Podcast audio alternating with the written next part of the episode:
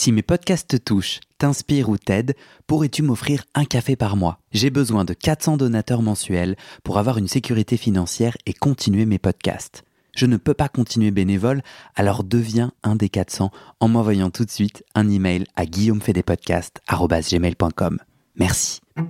Salut, moi c'est Guillaume. J'ai fait 10 ans de psychanalyse. Un jour, je décide d'arrêter et de faire le bilan. Est-ce que la psychanalyse, ça marche? Et comment Dans ce podcast, des gens viennent chez moi me raconter leur toute dernière séance sur le divan et comment la psychanalyse les a aidés ou pas. Chaque témoignage est un chemin de vie et ses rebondissements, pas de montage, pas de coupe. Parfois, je joue au psychanalyste et parfois au patient. J'autoproduis ce podcast avec mes petites mains tout seul et j'ai besoin de vous. Si ce podcast vous touche, vous aide, je cherche 400 personnes prêtes à me donner 5 euros par mois. Pour faire partie des 400, envoie-moi un email tout de suite à guillaumefedepodcast.com. Bonne écoute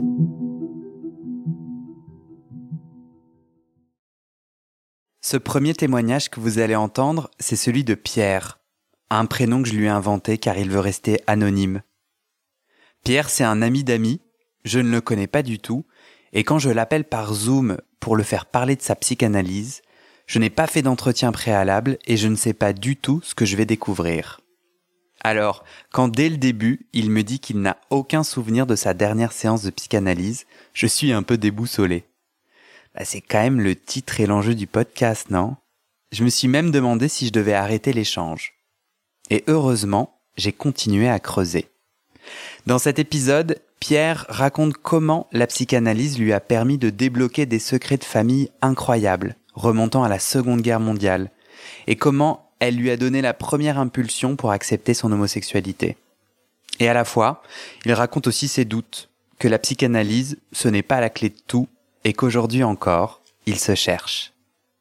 C'est-à-dire que moi, j'ai jamais utiliser Zoom pour te dire. Donc, je connais pas bien le. Attends, euh... là, tu m'entends? Oui, là, je t'entends. Super. Tout bon. Est-ce que tu te souviens de, de ta dernière séance alors? Ben oui. Alors, donc là, pour revenir sur ces aspects, euh, moi, j'ai fait deux analyses déjà et qui ont été euh, interrompu euh, euh, par une période longue de 15 années. Donc, euh, c'est vraiment d'abord une analyse et ensuite une seconde analyse. Voilà. La première, d'ailleurs, elle s'intitulait psychothérapie analytique. Voilà. Enfin bon, au début, j'étais assis, ensuite j'étais allongé, et dans la deuxième analyse, j'étais tout le temps allongé. Voilà. Après, de mes dernières séances, quand, quand tu as dit ça, non, je m'en souviens pas vraiment pas. Je sais pourquoi j'ai arrêté, comment c'est venu. Mais alors vraiment de la dernière séance en tant que telle, bah voilà quoi. Enfin, c'est-à-dire que c'est pas arrivé d'un coup, évidemment. Voilà ce que je pourrais dire. C'est que ça s'est préparé depuis pendant un temps certain, voilà. Mais c'est tout. Voilà, je suis pas sur la dernière séance en tant que telle. Je peux pas dire. Si ce n'est que par exemple pour la première analyse, première analyse, euh, je me souviens quand même qu'il m'a bah, dit simplement que s'il était toujours ouvert, sa porte était toujours ouverte, voilà, au cas où. OK Et puis qu'il m'avait même envoyé ensuite, ou peut-être moi je lui ai envoyé, il m'a répondu une fois ses vœux à la nouvelle année. Et voilà. Le deuxième analyste et, donc la dernière séance, non, j'avoue que je me souviens pas, euh, mais que ça, simplement tout ça avait été préparé. C'était pas des, des, des, des choses qui sont arrivées d'un coup. Quoi. Voilà. Et c'était des analyses de combien de temps Combien d'années? Eh bien oui, j'ai cherché un peu plus ça parce que sinon je me souvenais plus bien en fait non plus. Euh, donc la première, ça date quand même de 81, octobre 81, j'ai commencé. Et là j'avais 26 ans moi, et elle a duré huit années. Voilà, huit années, donc euh, de 26 à 34. Oui, euh, jusqu'en 90, hein, c'est ça, 80, octobre 81, février 90, ouais. Et puis la deuxième, c'est 15 ans après avoir terminé la première, c'est-à-dire en 2004 euh, jusqu'en 2011. Euh, octobre 2004, octobre 2011. Donc là, ça fait plus 7 ans, 7 ans en tout. Voilà. Et donc, ça fait 9 ans que j'ai terminé la seconde. Voilà. Avec deux analystes différents Oui, oui, c'est-à-dire que j'ai pas cherché, je crois, à, à retrouver le premier. Euh, le premier, je, ça s'était assez bien passé, j'avais trouvé euh, avec lui. Et mais le deuxième, je sais pas, j'étais euh, pour la deuxième analyse, j'avais des, des amis qui étaient eux-mêmes analystes et qui m'ont conseillé quelqu'un, voilà, en fait. Alors que le premier ne m'avait pas été conseillé parce que je le cachais un peu à tout le monde. Enfin, c'était pas clair, quoi. Je veux dire, j'avais pas dit à plein de monde que j'allais aller en analyse. Eux, est-ce qu'ils pouvaient me conseiller? Donc euh, voilà, pour un analyse. C'est pour ça que le deuxième, le premier, j'ai trouvé par moi-même. Le deuxième, il m'a été conseillé par une amie analyste. Voilà. Et alors, si tu ne te souviens pas euh, exactement de, de, de tes dernières séances, est-ce que tu te souviens de comment ça s'est terminé? Tu disais ça a été bien préparé. Euh, Est-ce que tu peux m'en dire un peu plus sur comment on termine une analyse de 8 ans et une autre de 7 ans? Ben, Oui, c'est un petit peu... Bon, il y a, y, a, y a, aussi, euh, évidemment, comment dire, à chaque fois, dans les deux cas, euh, parfois tu peux avoir envie d'arrêter, mais évidemment, l'analyste n'est pas forcément entre guillemets d'accord. dire par là que euh, il, peut dire, il peut considérer aussi que c'est de la résistance à, enfin voilà. Et du coup, ça pose question, évidemment. C'est ton cas, du coup? Ça, ça t'est arrivé? Ah oui, oui, oui, ça m'est arrivé.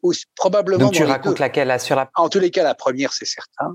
C'est-à-dire que dans la première, j'étais euh, euh, je me souviens très bien avoir voulu arrêter parce que j'en avais marre ou parce que parce que ça me suffisait, parce que ça faisait quand même beaucoup d'années que j'en ai de l'argent, je sais pas quoi, ou pour eux parce que parce que je considérais que ça allait. Enfin, je sais plus exactement, mais en tous les cas, ce que je me souviens, enfin, c'est peut-être toutes ces raisons-là hein, que je viens de te donner. Mais ce que je me souviens, c'est que oui, ça a parfois été traité un peu comme une voilà une résistance, mais pourquoi et tout ça, takada et takada. Bon, et du coup, euh, euh, il m'a entre guillemets, mais j'étais pas contre. Enfin, je veux dire, ça c'est pas. Il m'a entre guillemets retenu. Enfin, m'a dit de continuer à, venir. Enfin voilà. Et j'ai continué à venir jusqu'à pour la première. Finalement, que je sais plus. Je me souviens de cette question un peu où. Euh, où moi qui lui ai dit, je sais pas si c'était une question ou moi qui lui ai dit que j'étais capable de gérer euh, ce que je vivais. Voilà. Parce que toi, toi, si je peux euh, te poser une question, c'était euh, effectivement un peu plus euh, euh plus posé. Et, et, quand tu disais que tu avais été surpris de ta, ta dernière séance, c'est parce que ça t'a marqué particulièrement cette dernière séance. Ah oui. Et d'ailleurs, je suis très très intéressé par le fait que toi, tu n'en as pas souvenir. C'est-à-dire, c'est des gens qui t'ont accompagné, en tout cas, qui étaient dans ta vie plusieurs fois par semaine, n'est-ce pas? Deux fois par semaine. À chaque deux fois, fois par semaine. j'ai fait deux fois par semaine pendant 8 ans et 7 ans. Et donc, euh, et donc je, je, je, suis super intéressé de savoir euh, comment toi tu as vécu ce deuil. Moi, en tout cas, euh, je lui ai annoncé après le premier confinement en mai 2020 en lui disant euh, euh, ben je souhaite arrêter. Et, euh, et lui, ce qui, le, le, le, il y a eu un travail dans le sens, moi, il ne me parlait jamais. Il, il intervenait très très rarement en séance, deux fois par semaine. Il intervenait très très rarement. Alors, il utilisait pas mal de bruitage, qui moi, mon, euh, qui c'est un peu farfelu quand, enfin, je sais pas si toi, il utilisait ou elle utilisait aussi des, des bruitages. bruitages. Tu veux dire, par exemple, mm -hmm, comme ça. Alors ce, oui, des onomatopées comme ça, ouais, des bruitages, mais aussi des bruits, enfin des bruits de, notamment d'ongles. Euh, moi, il y a eu toute une période où je me suis, où je me suis mis du vernis sur les ongles. Ah. Et à partir du moment où j'ai fait ça et où je l'ai mis en mots en analyse, il y a eu toute une période où il faisait, tu vois, il faisait des tic tac, tu vois, ah, il ouais. faisait s'entrechoquer deux ongles, ça me rendait fou. et euh, donc il, il, il, intervenait tout de même euh, avec des onomatopées ou à des mm et à des moments clés qui m'ont beaucoup aidé, même si quand on le raconte c'est souvent un peu farfelu. En tout cas, il n'y a jamais eu d'échange vraiment de mots. Il, il, il, a jamais négocié, il a jamais, euh, il est jamais rentré dans un dialogue avec moi euh, par des mots, euh, sauf à la toute dernière fois euh, où où quand je lui ai annoncé je souhaite arrêter, il m'a dit alors on fait quoi? Et je lui ai dit, ben moi j'aimerais d'autres séances pour faire le tour de ma décision. Euh, ce que j'ai fait pendant plusieurs mois. Et un jour, je lui ai dit, ben voilà, c'est la dernière séance. Et là, à nouveau, il est, il est revenu dans la parole pour dire qu'il est, pour dire qu'il n'était pas d'accord. Eh ben voilà, tu vois. Et, et, du coup, ça a continué encore un peu? Non. Ah bon, d'accord. Ah, je suis jamais revenu. Mais ah euh, je suis jamais revenu et c'est pour ça que je suis très intéressé. Enfin, je trouve ça génial. Toi, tu passes 8 à 7 ans, 8 et 7 ans avec quelqu'un et euh, les quitter, ça doit moi venir me parler particulièrement le fait de quitter ou le deuil, mais toi les quitter, ça va ça t'a pas particulièrement euh, frappé, c'est ça? Ça t'a pas particulièrement bah, euh, euh C'est pas que ça m'a pas frappé, je veux dire, mais ça a été préparé. Ouais.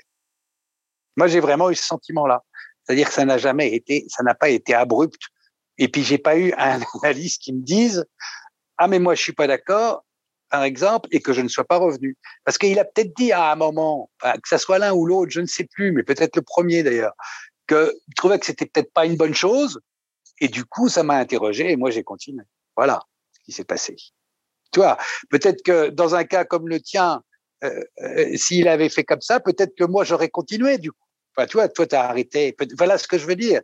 C'est pour ça que moi, euh, c'était, oui, quand même, d'un commun accord. Et le deuxième était d'accord, du coup. Il ne t'a pas. Ah oui, euh, pareil. Pareil. Je veux dire que c'est la même chose. J'ai pas le sentiment d'avoir. Euh, tu sais, bon, t'as peut-être regardé le truc en thérapie en ce moment, mhm. bien sûr. Eh bien, où je trouve que par exemple là, avec l'analyse, les les analysés entre guillemets sont assez euh, enfin pas agressifs, mais enfin ils revendiquent, ils sont assez, ça y va, c'est pas des petits, c'est pas des trucs légers. Et, et j'en discutais de ça avec une copine analyste, elle-même qui a fait une analyse, elle aussi, elle dit mais oui c'est vrai que quand même, je les trouve quand même que c'est un peu parce que moi je n'ai jamais été comme ça avec mon analyse, mes analyses, j'ai jamais été comme ça, j'ai jamais été euh, aussi revendicatif ou agressif ou je ne sais quoi, enfin tu vois, j'ai été beaucoup plus euh, euh, pas, pas sous c'est pas ça, mais entre en même temps, euh, parce que j'ai eu des réactions assez difficiles, ou que, quand t'as mal, quand t'as, tu vois, peut-être d'agressivité, oui, euh, sur le fric, sur des trucs un peu le temps qui passe, le fait qu'ils disent rien ou qu'ils répondent pas à tes questions, oui, mais il y a la façon aussi de le dire. Et donc là, je les trouve particulièrement dans thérapie sur la forme, mais aussi parfois sur le fond un peu vindicatif. Et moi, j'étais plutôt plus modéré, comme je suis probablement, c'est-à-dire toujours à composer, plus composant. Or, pour une fin aussi, pour la fin aussi, je me serais pas vu partir entre guillemets sans l'accord de cet analyste, voilà, de ces analystes. Hmm. Et est-ce que tu peux me raconter euh, le déclic? Qu'est-ce qui t'a qu'est-ce qui t'a poussé à commencer ces deux analyses? Oui, ça bien sûr. Et à chaque fois, c'est des, des, choses un petit peu différentes. Hein. Euh, la première, euh, donc c'était à chaque fois je regarde un peu parce que je me souviens plus des dates. C'est là. Oui, j'avais donc 26 ans. Tu vois. Bon, 26 ans euh, et donc euh, je me souviens parce que je te l'avais dit dès le début, ça, enfin que c'était. Je me souviens de comment j'avais intitulé ça, enfin intitulé ça, euh, pas ça, mais comment les, les raisons. C'était en dernier recours.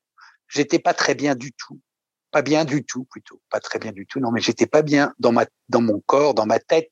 Voilà, euh, j'avais énormément de questions euh, sur moi, mais en particulier, non pas dans le cadre du boulot, euh, pas professionnellement parlant, mais plutôt affectivement parlant, c'est-à-dire que euh, je me posais des questions sur euh, qu'est-ce que je me cherchais beaucoup, je savais pas ce que je voulais comme type de sexualité, est-ce que qu'est-ce que c'est que ça? Pourquoi j'avais pas de copine? Enfin, ou j'avais peut-être eu du copine, mais enfin bon, pourquoi j'arrivais pas entre guillemets euh, Bon, après chacun a son histoire, mais enfin à fonder une famille, à créer quelque, euh, une vraie relation avec une femme. Euh, voilà, c'est ce que je voulais et j'y arrivais pas et ça fonctionnait pas. Et pourquoi et tout ça. Et en même temps, euh, même si j'en avais eu plus ou moins, mais jamais, j'appelais jamais ça des relations homosexuelles, mais enfin des, je sais pas, des, des, des trucs qui s'étaient passés, oui. Et donc, j'étais dans un moment où, où je me posais beaucoup, beaucoup de questions sur moi, enfin, euh, sur ce que je vivais, je voyais pas de futur possible, enfin, j'étais euh, embourbé, quoi, j'étais embourbé euh, dans tout ça, et c'est en dernier recours. Donc, euh, comme je ne voulais pas dire aussi tout ce que je euh, je partageais pas ça beaucoup. Bah, je partageais un peu mon mal-être où les gens pouvaient le voir avec des amis tout ça, mais pas pas au point de dire ouais qu'est-ce qu'il faut que je fasse et tout ça. Et puis c'était en 81, peut-être qu'à ce moment-là il y avait peut-être pas tant de possibilité d'ouverture, je sais pas. Enfin bon, bref, j'ai trouvé euh, mon analyste en, dans des annonces, moi, enfin sur le Nouvel Observateur, par exemple, que je lisais beaucoup à ce moment-là, ça s'appelle Nouvel Observateur. Eh bien, euh, c'est comme ça que j'ai vu des annonces et j'avais vu deux analystes. Bon, j'ai été voir les deux. Enfin, j'avais vu euh, deux annonces en particulier. Bon, voilà, j'ai été voir les deux, puis j'en ai choisi un. Et après, ça m'a posé pas mal de questions aussi sur ces parce que quand tu trouves quelqu'un par annonce sur ses compétences, sur ses capacités, tu voilà. Bref. Donc ça c'était pour le premier et donc je te dis c'est en dernier recours euh, parce que parce que j'étais j'avais des idées suicidaires parce que j'avais euh, euh, je voyais vraiment pas ce que j'allais devenir moi. Euh, c'était une pression sociale aussi, tu sais, par ma mère, par euh, je sais pas l'entourage, les copains, enfin bon bref tout ça. Euh, j'avais pas de copine ou euh, pas de copine régulière ou je sais pas quoi. Enfin bon, voilà. Et tu t'attendais à quoi? Tu, tu as avec l'analyse? Ouais, tu as choisi la psychanalyse en en, en imaginant quoi? Bah que ça allait parce que je sais pas. je pense que je savais que ça allait a priori travailler sur des sur, l'inconscient, quoi, enfin sur le profond, pas sur des choses. Euh, euh, moi, j'étais, je suis pas très comportemental. Enfin, je suis pas très euh, agir sur les comportements, les, les, enfin, tous ces trucs de gestalt ou je ne sais plus. Enfin, euh, bon, j'étais quand même sur les les symptômes sont la résultante de causes profondes, voilà, dans ma tête. Et du coup, j'avais besoin probablement de parler de moi aussi et de, en, en, en, profondeur. Et donc je savais que ça, euh, c'était d'abord un analyse qui pouvait me le permettre, quoi. Enfin, euh, et pas pas pas l'introspection personnelle, pas non. Il fallait que j'avais besoin de quelqu'un aussi qui me renvoie à des choses, hein. Voilà. Et alors, qu'est-ce qui s'est passé pendant cette première analyse? Là, là, tu m'as, tu m'as raconté ce que, ce que t'as projeté, ce que tu, ce à quoi tu t'attendais. Qu'est-ce que tu as découvert pendant cette première analyse? Est-ce que c'est des solutions? Ah non, pas des solutions. Ben, par exemple, il y a eu d'autres choses qui se sont passées. Il y a eu pas mal de choses qui se sont passées, évidemment. Mais euh, j'ai aussi commencé à ce moment-là, après, alors que je travaillais déjà, euh, mais en, en cours d'emploi, on va dire, des études de psycho aussi. Moi-même, j'ai cherché en plus une théorisation, puisque j'ai été après même jusqu'à un DESS en psychosociaux, voilà. Donc, ça, mais c'est en 83, je me souviens que j'ai commencé jusqu'en 90, quoi, en fait. Jusqu'à, ouais, bah voilà. Donc, j'ai fait aussi un DESS, euh, enfin, mais pas tout de suite, parce que j'avais fait des trucs de sciences de l'éducation, enfin bon, bref. Alors, mais c'est pas ça que ça m'a apporté. Enfin, disons que c'était, mais, c'est un parcours euh, connexe parce que probablement que j'avais besoin de d'en savoir plus aussi, quoi. Voilà. Bon, après, j'ai eu aussi des amis qui ont commencé aussi des analyses où je sais pas, t'en parles à d'autres et puis tiens ils te disent ah ouais et puis voilà. Donc j'ai pu aussi échanger avec d'autres euh, aussi. Mais euh, sur moi, j'ai pas dans l'analyse, dans la première analyse, j'ai pas découvert des trucs comme ça, paf, qui étaient dans l'inconscient et qui me seront venus d'un coup. Enfin, peut-être un petit peu des choses comme ça à travers les rêves, peut-être un peu. Mais, mais c'est pas tant ça. Tu te souviens de choses précises? Tu te dis peut-être un peu, est-ce que tu as des exemples concrets qui te reviennent à l'esprit? Oui, par exemple, il y a un truc, je me souviens, qui m'est revenu et que j'avais pas euh, euh, vu comme ça, c'était par rapport à à, à l'impression euh, euh, ma mère était, enfin, était seule à m'élever, ok. Et du coup, euh, bon, peut-être que moi j'avais très peur, très peur de l'abandon, voilà, tout simplement. Et donc je me souviens, par exemple, que euh, dans, dans, dans, mes rêves était revenu le fait que une fois, elle m'avait laissé seule chez des amis et que j'avais paniqué comme un malade. Euh, une autre fois que j'avais un copain et qu'elle m'avait dit qu'elle aimait bien ce copain. Et donc, j'avais, je m'étais dit, euh, mais peut-être qu'elle le préfère à moi. Enfin, voilà, des, choses comme ça. OK. Bon. Donc, voilà. Donc, ça, c'est des, ça, c'est des rêves que tu as fait et que tu as pu travailler en analyse. Euh, non, je crois que, je crois que c'était pas des rêves parce que c'était la réalité, mais que, euh, si tu veux, euh, où c'était peut-être des pas, pas des rêves éveillés non plus, mais des choses. Moi, je considère que c'était dans mon préconscient et que c'était et que c'est revenu au conscient tout simplement. C'est-à-dire que ça a été enfoui, voilà, tout simplement. Et comment c'est revenu? Mais pas, pas d'un coup non plus. Hein, euh, enfin, où je me rappelle pas comment. Enfin, il y a eu un travail qui fait que tiens, à un moment j'ai repensé à ça et puis voilà que je l'ai raconté. Ou quand j'étais en analyse, parce que j'ai parlé de quelque chose, l'analyste m'a dit étac et et moi ça m'a fait penser à ça. Voilà. Enfin voilà. Donc l'analyste intervenait. Ah oui, mais moi, euh, toi tu dis qu'ils intervenaient. Moi, j'avais pas choisi un analyste. Je voulais pas d'un analyste qui n'intervienne pas, en fait, qui n'intervienne pas du tout. Tu te souviens de genre d'intervention euh, C'était des longues phrases, des interprétations très... Non, non, non. C'était des interprétations. C'était des oui, oui, enfin comme je te dis tout à l'heure, les mm, mais c'était aussi euh, euh, éventuellement euh, oui, parfois un petit peu plus long. Euh, le deuxième analyste intervenait plus que le premier, autant que je me souvienne, et lui, il pouvait faire des références à, euh, euh, je sais pas, à des situations, à des films, tu vois, qui, qui, qui revenait euh, et, tiens, est-ce que ça te faisait pas écho? Est-ce que ça me faisait pas écho? Enfin voilà. Ou est-ce que bon euh, et, et, et, pour situer aussi, euh, par exemple, toujours par rapport à en thérapie, parce que je trouve que c'est quand même pas mal cette émission euh, que j'ai regardée, j'ai fini, mais bon, euh, l'analyse là intervient beaucoup hein, dans en thérapie. Moi, il intervenait pas autant, bien entendu. Il ne théorisait pas à ce point-là, mais moi, par exemple, avec les études de psycho, je pouvais aussi, entre guillemets, théoriser de certaines façons, et paf, je, je, lui disais ça. Et puis voilà. Est-ce que, est-ce qu'il en prenait écho ou pas Je me souviens plus. Voilà. Mais bon. Euh, donc tu vois. Enfin voilà. Il y a des choses comme ça.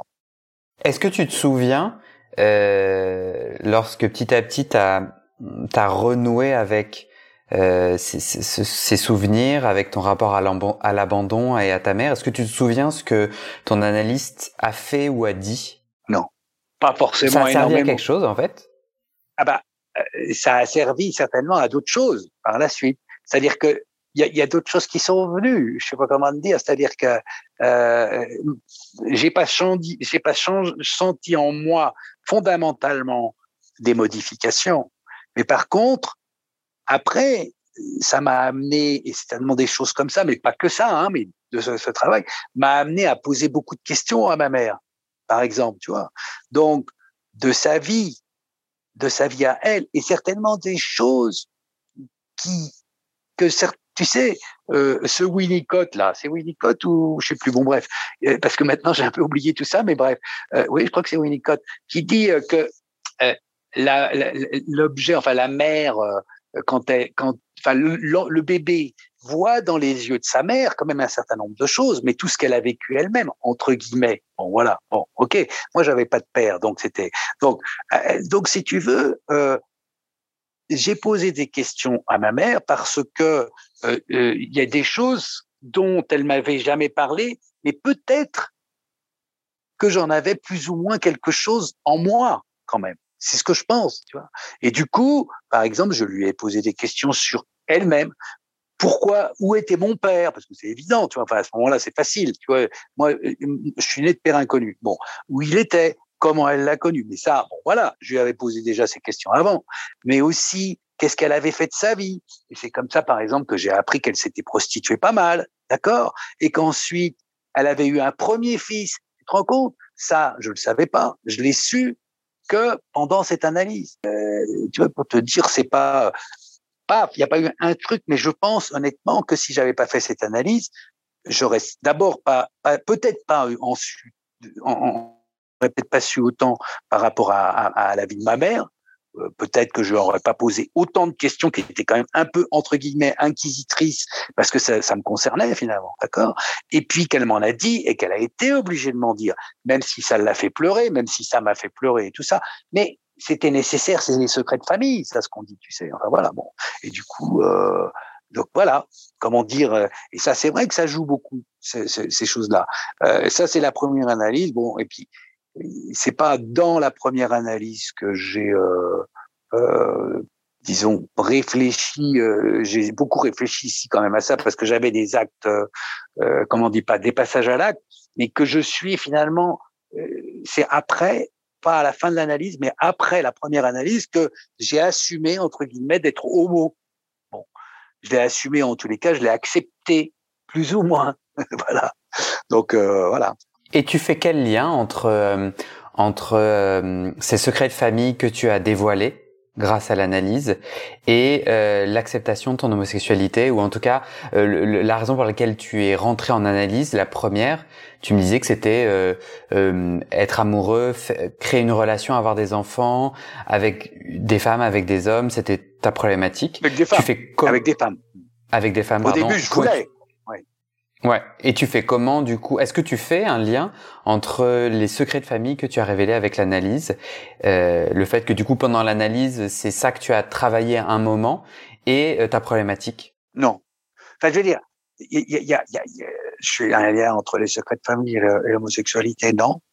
Euh, non, non. Euh, je veux dire que euh, je crois plutôt que bah, il y a des secrets de famille, je sais peut-être pas tout d'ailleurs. Enfin, il y en a peut-être encore plus que je ne saurais plus jamais. Enfin voilà. Euh, mais l'homosexualité après, c'est euh, c'est plutôt que j'ai c'était euh, caché euh, en moi-même et que c'était peut-être simplement ça qui me faisait très mal vivre, mais sans, parce que je m'en rendais même pas compte moi-même entre guillemets. Enfin, je sais pas comment expliquer ça. C'est-à-dire que maintenant, évidemment, t'entends des podcasts là, sur Spotify, etc., sur les coming out et tout ça. Les jeunes qui ont 25 ans, 20 ans, 25, 30 ans, ils ont l'air hyper euh, à l'aise quand même maintenant. Si tu veux, il y a une sorte de fluidité euh, euh sur euh, euh, ta, ta, ta, ton genre. Enfin, est-ce que tu es homo, est-ce que tu es hétéro, est-ce que tu es les deux, est-ce que tu. Enfin bon, tout ça a l'air plus facile en tous les cas à dire ou avec plus entre guillemets. Bon, moi, à mon âge, à 25 ans, en 81, non, c'était pas si simple, quoi. Puisque à ce moment-là, en 81, je me souviens, c'était encore un délit. Enfin, je veux dire, c'était euh, considéré comme une maladie euh, euh psychiatrique. Enfin, c'est, c'est Mitterrand qui a changé un certain nombre de choses là-dessus déjà en 81. Donc, mais donc j'étais encore dans ce contexte et donc peut-être que mais, mais, bon, il y a des gens que je connais qui, le, euh, qui à ce moment-là l'avaient déjà accepté. Mais moi, je me le cachais à moi-même. Mais je m'en, c'est pas que je me le cachais, je m'en rendais même pas compte. Enfin voilà, c'est-à-dire que c'était assez. Donc, euh, mais, mais en même temps, euh, c'est sûr que ça a joué euh, cette première analyse, puisque je me rappelle que je faisais des passages à l'acte, mais je faisais des passages à l'acte avec des mecs qui se prostituaient. Donc tu vois, c'était, je voulais même pas que les choses soient officielles, puisque c'était des, des majeurs, mais euh, euh qui avaient, euh, qui étaient dans la prostitution euh, à Paris, quoi. Enfin, dire place, euh, c'était place Dauphine, je sais plus bien exactement à ce moment-là. Ben voilà, il y avait beaucoup, beaucoup, enfin pas beaucoup, mais pas mal de mecs qui se prostituaient. Et donc moi, j'ai été voir des mecs qui se prostituaient, donc euh, euh parce que parce que alors que j'aurais pu à mon âge, je veux dire à ce moment-là, 26, 27 ans ou je sais plus quoi, enfin j'aurais pu trouver hein, sans difficulté. Mais si moi-même je l'avais accepté ou que j'avais accepté un regard d'autre, même de celui que je voyais en face de moi comme tel. Et donc voilà. Euh, donc, mais je vois pas de lien entre les entre la révélation de secrets de famille et ça. Ça a coupé au moment où euh, tu me parlais, euh, tu me parlais des secrets de famille. En tout cas, de quand tu t'es mis à poser des questions à ta maman et ce qu'elle a répondu? Est-ce que tu peux me re-raconter ce que tu me disais? Ah, ça a coupé, t'as pas entendu, tu veux dire? Ah, d'accord, d'accord. Euh, donc euh, oui, ben, ce qui s'est passé, c'est donc elle m'a euh, avoué, parce que c'est vraiment ça. Enfin, je l'ai poussé simplement à me dire qu'elle avait effectivement eu d'abord un premier fils euh, en 41, voilà. Euh, voilà, et probablement en plus avec un Allemand, puisque c'était d'accord 39-45 à Paris, où elle se prostituait. Donc voilà. Donc ok. Et elle l'a eu et euh, et après euh, elle l'a abandonné. Pourquoi? Parce qu'elle était dans la drogue aussi, parce que bon bah, bah bref, tout un tas d'histoires un peu compliquées comme ça. Et du coup, euh, elle, elle disait au début qu'elle l'avait abandonné à un an et demi, quelque chose comme ça. Et après, parce que je l'ai retrouvé, donc ce demi-frère, mais euh, longtemps après, hein, euh, eh bien, euh, finalement, il a été abandonné à 6 ans. Voilà, enfin mis à la DAS, quoi. Mis à la DAS. Mais pourquoi? Parce que ma mère disait à ce moment-là qu'on lui avait fait signer en prison le fait qu'elle elle était déchue de, sa, de, son rôle de mère avec lui. Bon, voilà. Mais c'était bien avant moi, 41. Moi, je suis né en 55. Donc, 14 ans après, elle m'a. Et là, d'une façon aussi, enfin, mon père, euh, je le connais pas, mais elle l'a pas connu longtemps. Donc, tu vois, alors, c'était peut-être pas, elle était peut-être pas prostituée en tant que telle, mais, euh, mais en même temps, elle se faisait peut-être entretenir. quand elle m'a eu, puisque elle, l'a connu que 15 jours, mon père. Et puis qu'après, euh, elle, elle savait même pas qu'elle était enceinte. Bon, ils sont perdus de vue. Et euh, après, euh, voilà. Bon, après, tu veux, j'ai dû lui demander par la suite, quand j'étais plus petit, euh, avant ces analyses là, euh, comment où c'était, mais elle m'en avait pas dit beaucoup et elle m'en a jamais dit beaucoup parce qu'elle n'en savait peut-être probablement pas beaucoup non plus. Voilà. Qu'est-ce que l'analyse t'a permis, où est-ce que ça t'a débloqué pour aller poser ces questions? Eh ben justement, ça m'a débloqué. Voilà, c'est que ça m'a débloqué. C'est-à-dire que probablement qu'il y a des trucs euh, qui font qu'on les choses n'émergent même pas. Si tu ne fais pas d'analyse et que l'analyse en tant que telle fait émerger un certain nombre de choses qui sont enfouies, mais qui ne sont qui sont parce que quand je te disais euh, tout à l'heure que euh, j'avais par exemple euh, m'était revenu des choses sur l'abandon, d'accord? Mais quand tu vois un peu l'histoire de ma mère, qui elle-même a abandonné son premier fils, ben, comment ça n'a pas fait moi? Peut-être simplement, voilà ce que je fais comme lien, c'est que ça a peut-être moi quand j'étais un bébé, que je voyais dans les yeux de ma mère le fait qu'elle avait, je le voyais, enfin, elle, elle, savait très bien qu'elle avait abandonné son premier fils. Et qu'est-ce qu'elle me regardait quand elle me regardait Qu'est-ce qui se passait? Enfin voilà, c'est ça que je veux dire. Donc oui, je crois à ces choses-là. Euh, je pense que euh, euh, d'abord, alors et l'analyse et les études de psychosociaux que j'ai fait, mais particulièrement l'analyse, te donnent effectivement une écoute des choses, une un, un, une, une capacité à accepter un certain nombre de choses et à poser des questions que toujours, même maintenant, je pose.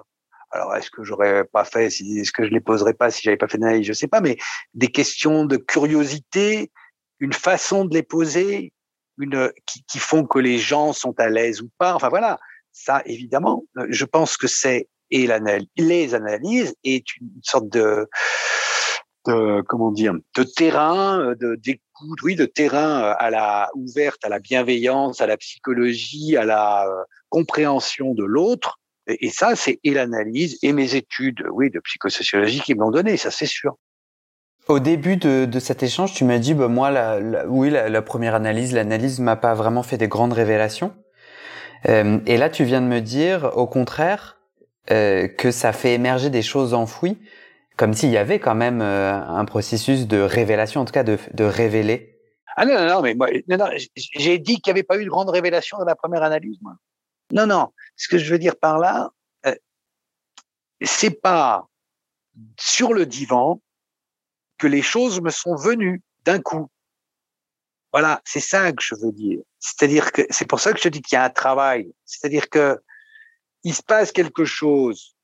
Tu fais, c'est que c'est parce que l'analyse, pour moi, c'est vraiment pas que les deux heures que tu fais euh, par semaine. Tu vois ce que je veux dire C'est que tout ce qui se passe après la séance, avant la séance, au milieu de tout ça et avec les interférences qu'il y a partout, c'est ça qui l'a fait. C'est-à-dire que il n'y a pas eu de révélation pendant quand j'étais sur le divan. Voilà, je peux pas dire ouais, mais bien sûr c'est ça. Vous avez raison ou j'ai raison. Voilà, non, non. Et justement, tu penses, maintenant ce qui me revient, c'est que tu penses avoir levé quelque chose qui est très important, par exemple, à un moment sur le divan, et que finalement, c'est pas ça, il faut aller encore plus loin. Bon, voilà. Si je reviens à, à, ce qu'a permis cette première analyse autour des secrets de famille et dans ton rapport à ta Qu'est-ce que ça a changé pour toi dans ton rapport à ta mère, dans le fait d'être plus, est-ce que ça t'a rendu plus heureux? Alors oui, bah ça c'est important parce que c'est quand même ça qu'on cherche en fait, en gros. Eh bien, après euh, la première analyse, euh, oui, hein, j'avoue que là, euh, j'ai eu des années, une dizaine d'années où j'étais assez épanoui. Voilà, euh, après la première analyse, donc hein, 90, oui c'est ça, 91 euh, jusqu'en 2000, ouais ouais, bah c'est ça, à peu près quoi, une dizaine d'années où j'étais très épanoui, où je me sentais bien, où je euh, euh, j'ai peut-être eu des petites histoires, j'ai eu pas de longues histoires encore avec quelqu'un, avec un mec, quoi, enfin bon, ou avec une femme au début. Euh, mais j'étais bien, j'étais j'étais bien avec moi-même, quoi. C'était pas mal. Euh, donc oui, ça, euh, je pense que c'est en particulier le travail de la première analyse qui me l'a apporté. Hein. Ça, c'est évident de se sentir mieux et de plus avoir quand je comparais aux, questions, enfin au, au mal-être tout simplement, voilà, que j'avais quand j'y suis venu. Et puis quelques années après en être sorti, à la première, il n'y a pas de problème, il y a, a, y a pas photo, j'étais mieux. Alors donc et, puis certainement que j'ai fait d'autres choses moi-même. Euh, du coup, euh, je me suis investi dans des choses. Euh, voilà. Bon, enfin ça, tu peux pas savoir non plus. Mais enfin, disons, enfin, on peut, on peut jamais comparer. Mais enfin, l'analyse, oui, a, a, changé certainement mon parcours, mon parcours, bien entendu. Ouais. voilà, ça t'épanouit peut-être. Moi, en tous les cas, ça m'a épanoui pendant un temps, ça m'a permis de me découvrir un peu plus, mais maintenant je me dis encore que je me connais finalement pas tant que ça et que je sais pas exactement ce que toujours ce que je cherche ou euh, enfin pas toujours ce que je cherche, mais en même temps c'est pas c'est pas non plus la clé de tout quoi. Voilà. c'est ça qui est terrible finalement. C'est-à-dire que là ça fait 15 ans, attends, euh, qu'est-ce que je te disais? Oui, j'arrive jamais à savoir. Non, 9 ans que j'ai terminé la seconde. Et eh ben bon, je pourrais recommencer. Hein pourrais recommencer une autre. Mais bon, là, ça suffit, quoi. Est-ce que tu es allé à la rencontre de ton demi-frère? Tu disais que tu l'as retrouvé? Ah oui, oui. Oui, bien sûr, bien sûr. C'est ça que je, je, ça, je croyais te l'avoir enfin un peu dit. C'est-à-dire qu'en 2000, quand je suis rentré du Népal, pas tout de suite, hein, euh, 90 ou 2000, je suis rentré du Népal où j'ai vécu longtemps. Eh bien, euh, le hasard faisait que, tu sais, à ce moment-là, dans les bottins et tout ça, il y avait des listes rouges on se mettait sur liste rouge pour ne pas avoir d'appel. Bon. Or, quand je suis revenu, c'est ce que je faisais avant. Je sais pas, voilà, c'était une pratique à ce moment-là. Bon, maintenant, quand je suis revenu du Népal en 2000, euh, j'ai vécu plus ou moins chez des gens ou en tous les cas, j'ai eu, euh, on m'a prêté des appartements au début parce que j'avais pas, voilà, et j'avais pas mis, je m'étais pas mis sur liste rouge. Or, il s'est avéré que quelqu'un euh, qui faisait des recherches généalogiques m'a contacté euh, parce qu'on avait le même nom de famille. En fait, il s'est avéré que c'était un cousin. Voilà. Et puis il me demande en particulier à un moment, euh, tout simplement, mais est-ce que vous avez des frères et sœurs? Je lui dis bah non. Enfin, parce que parce que je savais que j'avais ce demi-frère. Mais enfin bon, où il était, comment Enfin, c'est pas. Je ne le déniais pas. Voilà. Mais euh, c'était pas un truc comme ça que je pouvais dire je connaissais pas quoi voilà tout simplement. Et en fait lui me dit mais si certainement parce qu'en fait avec ce que vous m'avez dit sur votre mère sa date de naissance et tout ça il y a quelqu'un d'autre que j'ai rencontré il y a quelque temps et qui m'a dit la même chose. Voilà. Et du coup Ok, donc là, j'ai simplement fait en sorte que je lui ai expliqué à ce monsieur que je souhaitais pas qu'il euh, donne tout de suite mes coordonnées. Je voulais d'abord interroger ma mère pour savoir euh, euh, qu'est-ce qu'elle en pensait, et je voulais moi l'interroger lui après pour savoir dans quelle intention il était parce qu'il avait été abandonné quand même Bon voilà. Et donc ça a fait l'objet de courriers, de ma mère me disant mais tu veux me tuer? Parce que évidemment euh, euh, retrouver son premier fils qu'elle avait abandonné euh, ça, ça lui faisait peur peut-être probablement très très peur mais en même temps. Elle t'a dit quoi ta maman quand tu lui as quand tu lui as annoncé? Elle, elle, elle m'a dit tu, tu veux me tuer tu veux me tuer. C'est tout. Vous en avez pas parlé? Ah Si, si, si. Justement, quand je lui ai dit, est-ce que tu veux pas, est-ce que tu veux qu'on se retrouve, est-ce que tu veux le voir, et tout ça, elle m'a dit, mais tu veux me tuer? voilà, c'est ça que, parce que elle a, la responsabilité, la culpabilité qu'elle avait était très importante. Donc voilà. Et elle t'a dit quoi d'autre? Elle m'a dit, euh, elle m'a dit oui finalement, bien sûr. Elle m'a dit oui. Et comme j'ai su que lui était dans de bonnes intentions, c'est fait en 2001, peut-être qu'on voilà, on s'est retrouvés, euh, tacata, enfin, bon, c'est encore des histoires un peu longues, mais enfin voilà, donc je l'ai retrouvé lui, euh, mais donc il avait déjà euh, 60 ans en gros, tu vois. Comment ça s'est passé? Quand tu as rencontré ton demi-frère, il s'est passé quoi pour toi? Ça a changé quelque chose? Bah, Pour moi, honnêtement, non. Voilà, pas, pas, pas beaucoup. Pas beaucoup. Enfin, bon, non, pas tant que ça. D'abord, on n'a pas été élevés ensemble. Et donc, ça joue beaucoup. Mmh. Moi, quand j'étais jeune, je me rappelle, quand j'avais 16, 17, 18 ans, j'arrêtais pas de me passer, euh, euh, mais je connaissais, je savais pas que j'avais un frère. Hein. La chanson de, de Forestier, euh, je sais pas si tu connais bien, mais qui s'appelle Mon frère. Euh, toi, le frère que je disais, bon voilà, bon bref, et parce que c'est des choses qui comptent, euh, parce que parce que c'était pas tant le frère, c'était le frère, le père, peu importe à ce moment-là, mais le conseiller ou la personne avec qui tu peux parler d'autres choses et faire des trucs. Bon voilà. Donc, mais bon, là, quand je l'ai retrouvé, euh, il était assez âgé, euh, moi aussi. finalement, on n'a pas vécu de choses ensemble, mais j'avais vraiment, moi, ce qui m'avait déterminé dans tout ça, c'était un, je trouvais, c'est toujours un peu la même chose. Je trouve qu'il y a des choses comme ça qui sont fondamentales pour les êtres. C'était fondamental pour ma mère et en particulier avant de mourir, en quelque sorte, parce qu'elle commençait à être âgée. Elle était en maison de retraite, 2000, elle devait avoir, euh, ouais, je sais plus, bon, elle était assez âgée. Euh, oui, puisqu'elle est morte en 2009, donc voilà quand même. Tu vois. Euh, donc, euh, euh, donc retrouver son premier fils, c'était effectivement, je sentais qu'elle avait une super culpabilité, mais que ça pourrait la lever cette culpabilité de le revoir, si puisqu'il en était d'accord. Lui, c'était extrêmement important probablement aussi pour lui de mettre un visage sur sa mère et même d'avouer savoir qu'il avait un demi-frère, enfin ou un frère. Et donc voilà. Euh, mais mais honnêtement, vraiment, enfin, dans ce qui me peut-être qu'il y a des choses plus inconscientes que je ne repère pas, mais a priori c'était pas d'abord pour moi que j'ai fait ça. Voilà, je l'ai fait pour que ma mère meure plus tranquille entre guillemets, que mon frère sache qui c'était. Je trouvais que c'était une belle belle histoire, tout simplement. Voilà. Est-ce que euh, est-ce qu'il y a d'autres choses que tu as travaillé dans cette première analyse euh, qui expliquent cette, ces dix années, euh, tu as dit, épanouies? Je me souviens que il y avait un truc que de nous, nous, avait donné notre un des profs de psycho clinique ou je ne sais plus quoi et qui était finalement une histoire mais tu la connais peut-être que, j'ai toujours toujours toujours très sympathique c'est euh, un petit gamin, allez, il a 12 ans. Euh, appelons-le, je sais pas quoi, Gilbert. Ok, il fait pipi au lit. Il fait pipi au lit, a 12 ans, c'est chiant. Bon, voilà. Et du coup, il a un de ses copains euh, dans la cour de récréation. Il lui raconte ça. Et l'autre copain, il lui dit à Gilbert, bah écoute, t'as qu'à aller voir le pipicologue. Bon, et le pipicologue, euh, voilà, donc ils ont pendant un certain temps des entretiens ensemble, il fait des dessins, tac tac, je sais pas quoi. Bon, voilà. Après quelques temps, avoir vu le pipicologue, euh, comment je l'ai appelé Gilbert? Ouais, je sais plus. Bref, il, il, il, revoit son copain dans la congrégation et le copain lui dit alors, bah non, ça continue, toujours pareil. Bon, bah alors va voir le pipiquiatre. Ok, il va voir le pipiquiatre. Et là, pareil, des entretiens, des médocs, quelques médocs pour aller pour, pour passer ça. Et voilà, et puis il travaille ça, et le voit.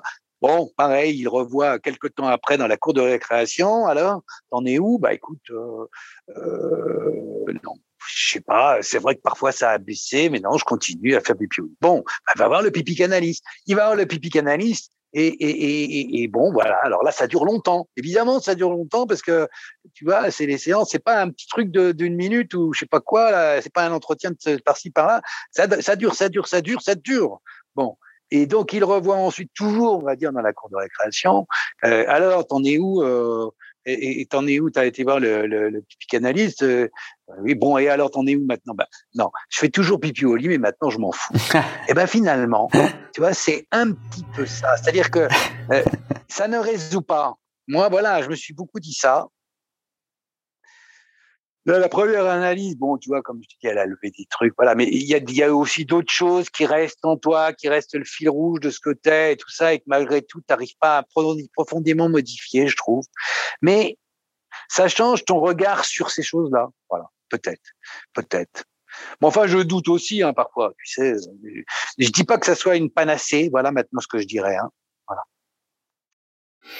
Euh, si tu devais donner, un, et ce sera ma dernière question, si tu devais donner un conseil à toi avant l'analyse, toi qui maintenant sais par quel chemin tu es passé, euh, la, la, réalité de l'analyse, tu la connais, qu'est-ce que tu te donnerais comme conseil? Peut-être euh, de ne pas hésiter à, euh, à sortir du cadre, justement. Peut-être ne pas hésiter à sortir du cadre. C'est-à-dire qu'en fait, parce que c'est peut-être ne pas hésiter à, à, à, aller un peu plus de, à, à la provocation ou aller euh, euh, voir peut-être euh, quelqu'un que t'as pas envie a priori d'aller voir. Euh, tu vois, enfin, je veux dire, quand tu choisis, c'est pas par fatalité, mais peut-être que c'est ça qui va te bousculer plus. Donc, euh, tenter de ne pas hésiter vraiment à, à, euh, à, à sortir toi-même, enfin pas de tes gonds, mais tu vois, enfin, ou, ou même provoquer un peu ça, quoi, ou même provoquer un petit peu ça. Merci beaucoup.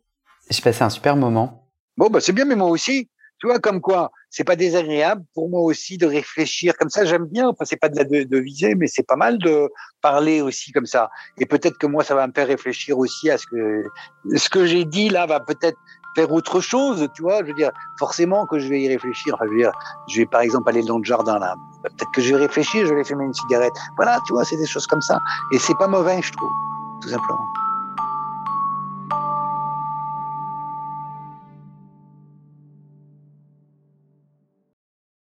Et c'est la fin de cet épisode. Vérifiez dès maintenant si la suite est déjà publiée. Sinon, vous pouvez vous abonner à ce podcast sur votre plateforme d'écoute pour être alerté dès la sortie des nouveaux épisodes.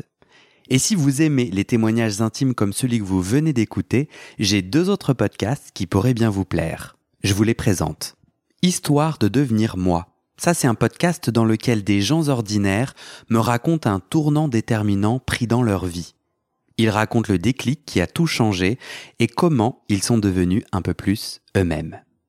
Comment devenir sexuellement épanoui Ça, c'est un podcast dans lequel des hommes, gays, bi ou queer, racontent leur chemin de sexualité et comment ils tentent de s'épanouir face aux normes. Alors pour écouter ces podcasts, vous pouvez tout simplement taper les titres dans la barre de recherche de votre plateforme d'écoute. Mais je vous mets aussi dans le descriptif de cet épisode les liens pour écouter ces podcasts et les liens de mes réseaux sociaux pour découvrir les coulisses de mon aventure de podcasteur et aussi la page de dons pour soutenir mon travail et mes podcasts. En tout cas, n'hésitez pas à m'envoyer vos retours et vos réactions à guillaumefedepodcast.gmail.com ou sur mes réseaux sociaux. Ça me motive énormément de savoir que ces histoires naviguent et résonnent, ou pas d'ailleurs. Allez, merci pour votre écoute et à très bientôt dans vos oreilles.